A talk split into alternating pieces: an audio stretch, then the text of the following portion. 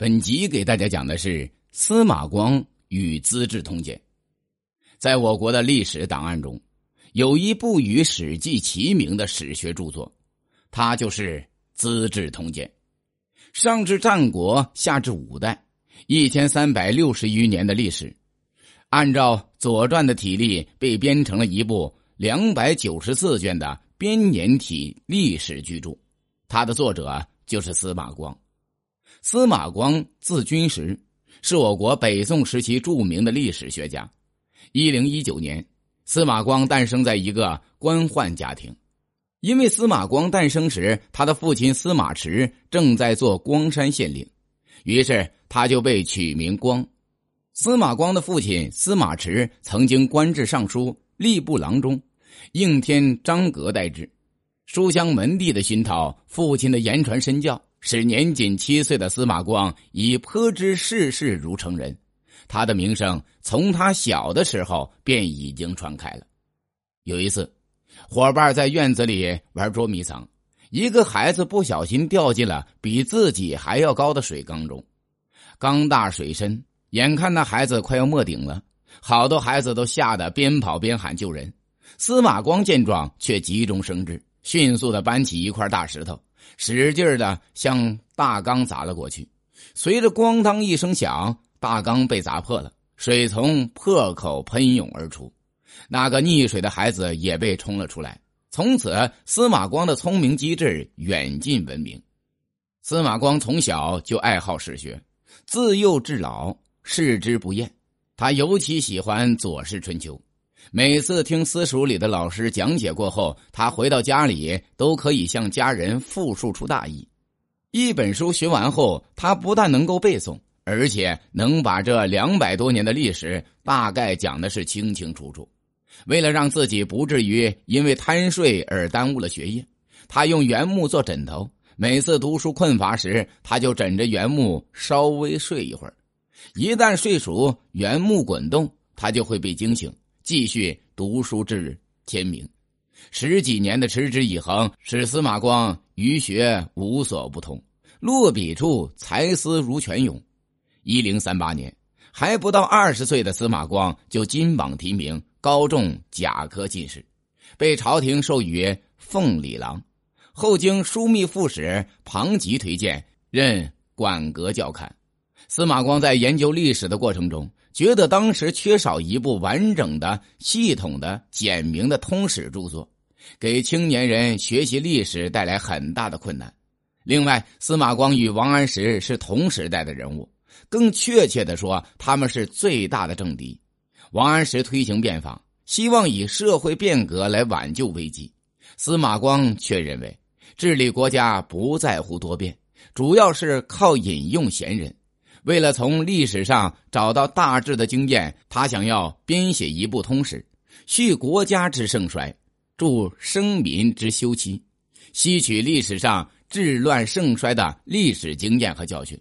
于是，在仁宗皇帝赵祯的支持下，司马光决定着手编写通史。由于受到北宋朝廷重视，司马光能够充分利用到国家藏书。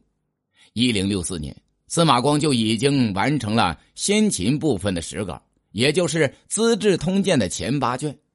宋英宗在金碧辉煌的文德殿召见了司马光，司马光叩拜说：“陛下，臣已编就《通志》共八卷，书中写了自周烈王二十三年（公元前四零三年）起，到秦二十三年（公元前二零七年）止，共一百九十五年的。”七国兴亡史，七国指的是齐、楚、燕、韩、赵、魏、秦，请陛下预览。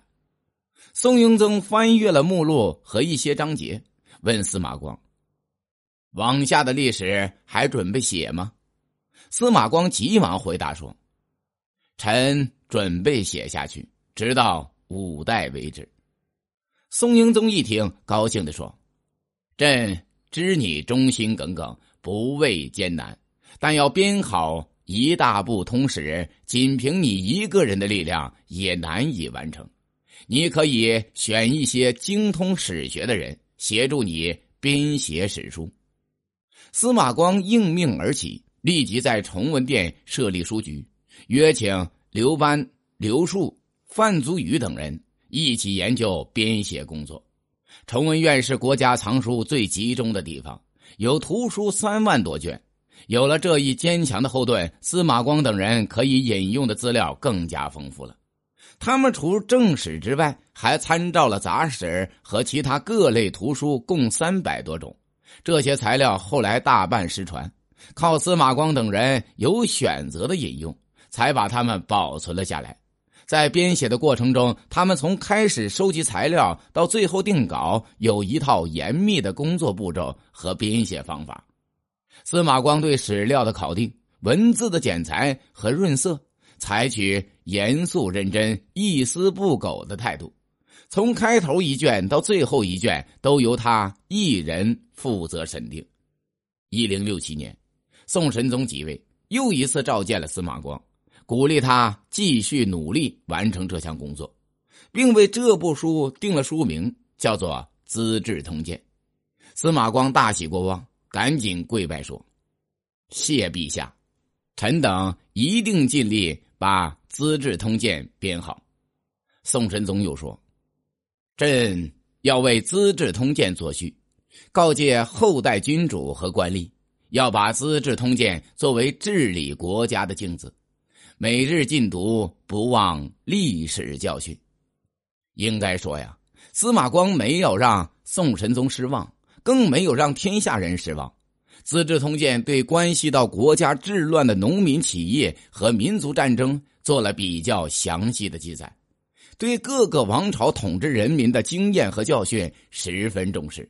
司马光对于历代统治者如何任用贤才、如何做到信赏必罚，都作为成功的经验加以叙述，甚至于对历史上国君的荒淫、残暴以及统治阶级的种种倒行逆施，也有一定的揭露和谴责。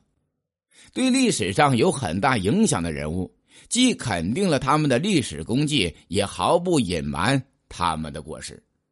到了一零七一年，司马光由于反对王安石变法，辞官迁居洛阳，继续编书，书局也随他迁到了洛阳。经过前后十九年的精心编撰，在一零八四年，司马光终于完成了这部光辉的史学巨著。本集已经讲完，欢迎订阅。